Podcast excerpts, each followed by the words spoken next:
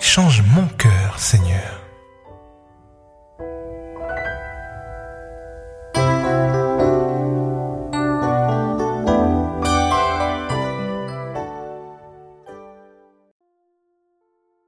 L'être spirituel, lui, juge de tout, tandis que lui-même n'est jugé par personne.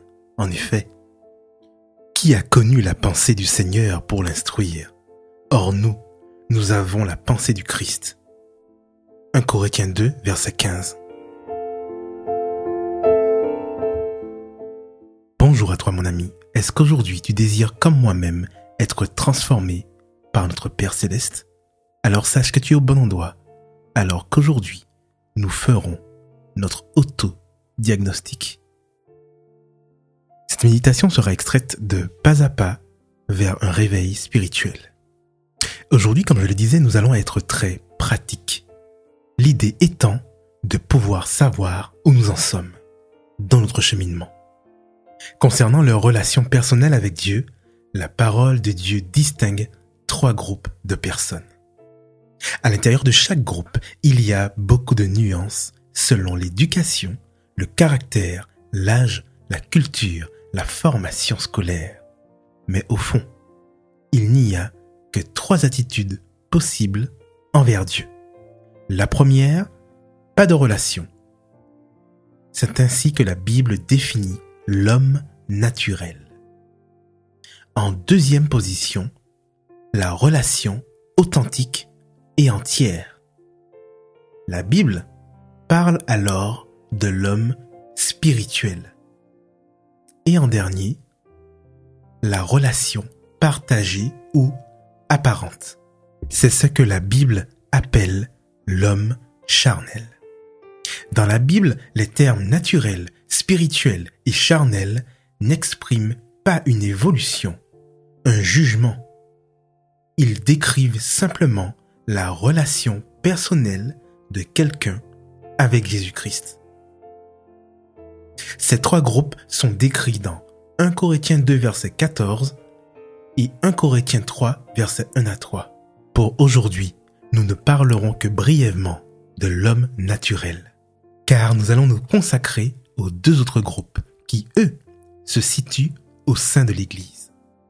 Le plus important dans cette recherche, c'est de voir dans quel groupe nous nous trouvons nous-mêmes. Pour cette raison, notre étude sera une aide à l'autodiagnostic. Nous voulons réfléchir sur notre propre vie et pas sur celle des autres. Quel est le critère d'appartenance à ces trois groupes? Dans tous les cas, nous constatons que c'est la relation personnelle avec le Saint-Esprit qui fait la différence. Alors parlons de l'homme naturel. 1 Corinthiens 2 verset 14 nous dit, Mais l'homme naturel n'accueille pas ce qui relève de l'Esprit de Dieu, car c'est une folie pour lui. Il ne peut pas connaître cela parce que c'est spirituellement qu'on en juge. L'homme naturel n'a pas de relation avec le Saint-Esprit. Il vit dans le monde et ne s'occupe pas ou alors très peu de Dieu. Maintenant, regardons ce qu'il en est de l'homme spirituel et de l'homme charnel. C'est surtout dans 1 Corinthiens 2 et 3, ainsi que Romains 8 et Galates 5 et 6, que ces deux groupes sont décrits.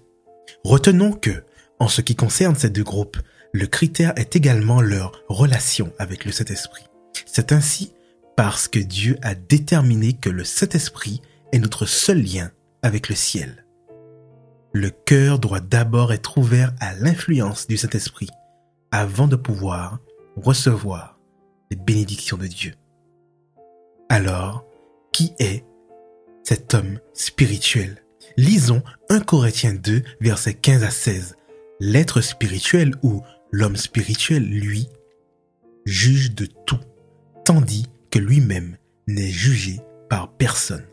En effet, qui a connu la pensée du Seigneur pour l'instruire? Or, nous avons la pensée du Christ. Traduction parole de vie elle dit, et celui qui a l'Esprit Saint peut juger de tout, mais lui, personne ne peut le juger. Les livres saints disent Qui connaît la pensée du Seigneur? Qui peut lui donner des conseils Eh bien nous, nous avons la pensée du Christ. Dans la traduction Martin, il est écrit Mais l'homme spirituel discerne toutes choses, et il n'est jugé de personne. Car qui a connu la pensée du Seigneur pour le pouvoir instruire? Mais nous, nous avons l'intention du Christ. L'homme spirituel est le vrai chrétien. Il est appelé spirituellement parce qu'il est rempli de l'Esprit Saint. Ici aussi, le critère de distinction est la relation avec le Saint-Esprit. Cet homme a une, relation bonne et croissante avec le Saint-Esprit. Jésus est au centre de sa vie. Parfois, nous disons que Jésus est assis sur le trône de son cœur. L'homme spirituel s'est entièrement donné à Jésus. Et il va confirmer cela, en règle générale, quotidiennement, en se consacrant chaque matin à Jésus, avec tout ce qu'il est et tout ce qu'il a. Dans le message à l'église de la Odyssée, il est écrit comme, il est décrit, pardon, comme chaud. Et dans la parabole des dix vierges comme sage. Romains 8, versets 1 à 17 et Galates 5 en disent encore plus sur lui. Il a la vie en abondance. Ou, comme Paul l'exprime si bien, il est rempli jusqu'à toute la plénitude de Dieu. Éphésiens 3, verset 19 et Colossiens 2, verset 9. Nous l'avons donc identifié. Maintenant, identifions l'homme charnel. Tu ne seras peut-être pas surpris d'apprendre qu'on peut être à l'église depuis peu ou depuis très très longtemps et quand même être un homme charnel. Si aujourd'hui tu te rends compte que tu es un chrétien charnel, surtout, ne te fâche pas.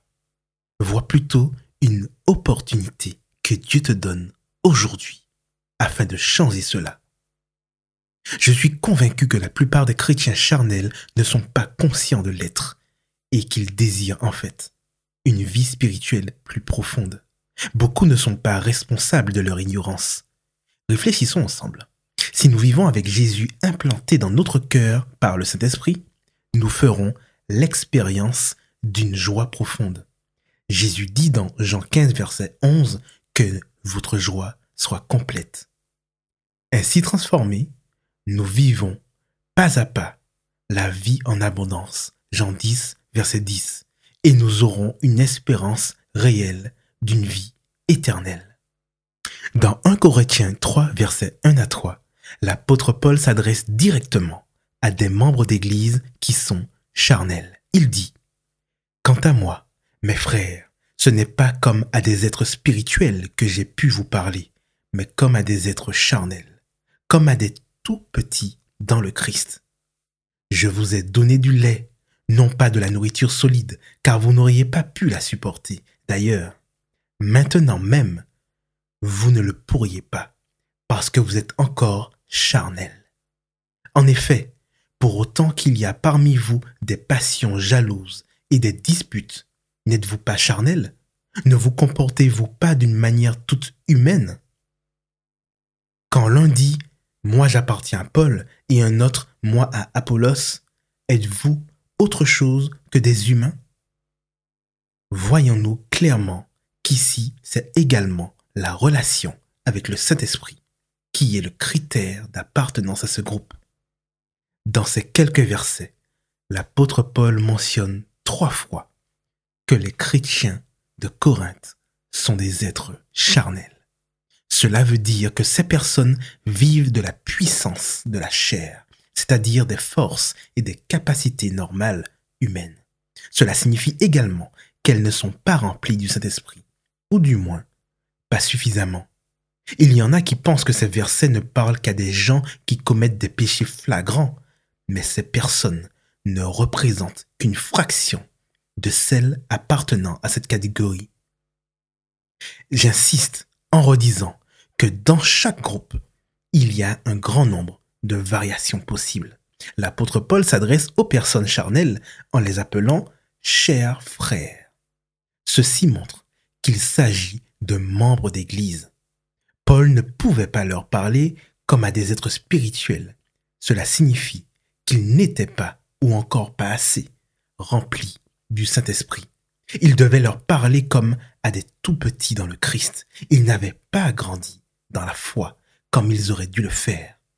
Mon ami, on peut avoir énormément de connaissances. Et pourtant, et pourtant, être petit spirituellement. La croissance spirituelle est liée à notre dévouement envers Jésus, à notre lien constant avec le Saint-Esprit. Paul était profondément préoccupé par la nécessité de régler ce problème de l'existence de chrétiens charnels dans l'église de Corinthe. Dans leur vie spirituelle, certains chrétiens charnels éprouvent du mécontentement, de la déception, un manque de satisfaction et ont le sentiment de faire des efforts constants. D'autres se sont habitués à leur état et se contentent de leur situation. Ils se disent peut-être, nous sommes pécheurs, on ne peut plus rien y faire. D'autres encore sont passionnés. Ils se réjouissent d'avoir découvert la vérité dans la Bible. Ils sont très actifs, ils ont de grandes responsabilités à l'Église et même font de grandes choses pour Dieu. Matthieu 7, verset 22 dit, Beaucoup me diront en ce jour-là, Seigneur, Seigneur, n'est-ce pas par ton nom que nous avons parlé en prophète, par ton nom que nous avons chassé des démons, par ton nom que nous avons fait beaucoup de miracles Alors je leur dirai, Je ne vous ai jamais connu. Éloignez-vous de moi, vous qui faites le mal. Où se trouve le problème? Jésus dit qu'il ne les connaît pas. Ils n'ont pas eu de véritable relation avec le Christ. Soit ils n'ont jamais donné leur vie à Jésus, soit ils ne sont pas restés en lui. Jésus n'a pas habité en eux par le Saint-Esprit. Ils n'ont donc pas eu de relation personnelle avec lui. Oh mon ami, je ne suis pas venu aujourd'hui pour t'accabler si tu te sens dans ce groupe. Non, au contraire. Sache qu'en ce moment même, l'Esprit de Dieu t'a parlé. Sache qu'en ce moment même, il te demande de ne pas faire de la sourde oreille. Sache qu'en ce moment même, Jésus te tend la main et te dit, mon ami, mon fils, mon frère, j'ai donné ma vie pour toi. Je t'aime d'un amour éternel. C'est pourquoi je t'accorde toute mon affection. Tel est son message pour toi aujourd'hui. Et si maintenant tu prends une décision, si maintenant dans le fond de ton cœur tu désires changer, si maintenant tu désires renouer une relation sincère, intime et personnelle avec ton Créateur, afin de pouvoir te relever et marcher comme un homme spirituel, alors sache qu'il n'attend pas plus toi. Car ce que Dieu désire est simplement que tu puisses reconnaître et que tu puisses vouloir qu'il agisse en toi. Pour le reste, fais-lui confiance, car il entendra ta voix et tu verras une transformation dans ta vie dans pas longtemps. Qu'il en soit ainsi pour chacun de nous aujourd'hui. Demandons à notre Père céleste, demandons à Papa aujourd'hui d'agir dans nos vies. Papa, nous venons à tes pieds aujourd'hui. Nous reconnaissons notre état de pécheur, nous reconnaissons nos faiblesses, nous reconnaissons que nous sommes vautrés dans la boue, dans la misère du péché. Nous reconnaissons, Papa, que parfois nous avons lâché ta main. Nous reconnaissons, Papa, que nous sommes de faibles créatures Parfois, Père, nous avons beaucoup de connaissances, nous connaissons tellement de choses, mais nous sommes des nouveau-nés spirituels. Nous sommes encore au biberon, nous sommes encore au lait spirituel. Nous te demandons, Père, d'entendre nos soupirs qui viennent du fond de notre cœur. Vois, Seigneur, notre humilité. Vois, Seigneur, notre désir qu'il en soit autrement dans nos vies. Père, agis. Père, console. Père, envoie-nous esprit, afin que nous puissions discerner, Seigneur, les choses spirituelles et vivre en homme spirituel, c'est-à-dire comme une nouvelle créature. C'est notre prière aujourd'hui. Et nous te prions dans le bon nom de Jésus et pour la gloire de ton Saint-Nom. Amen. votre méditation Change mon cœur Seigneur.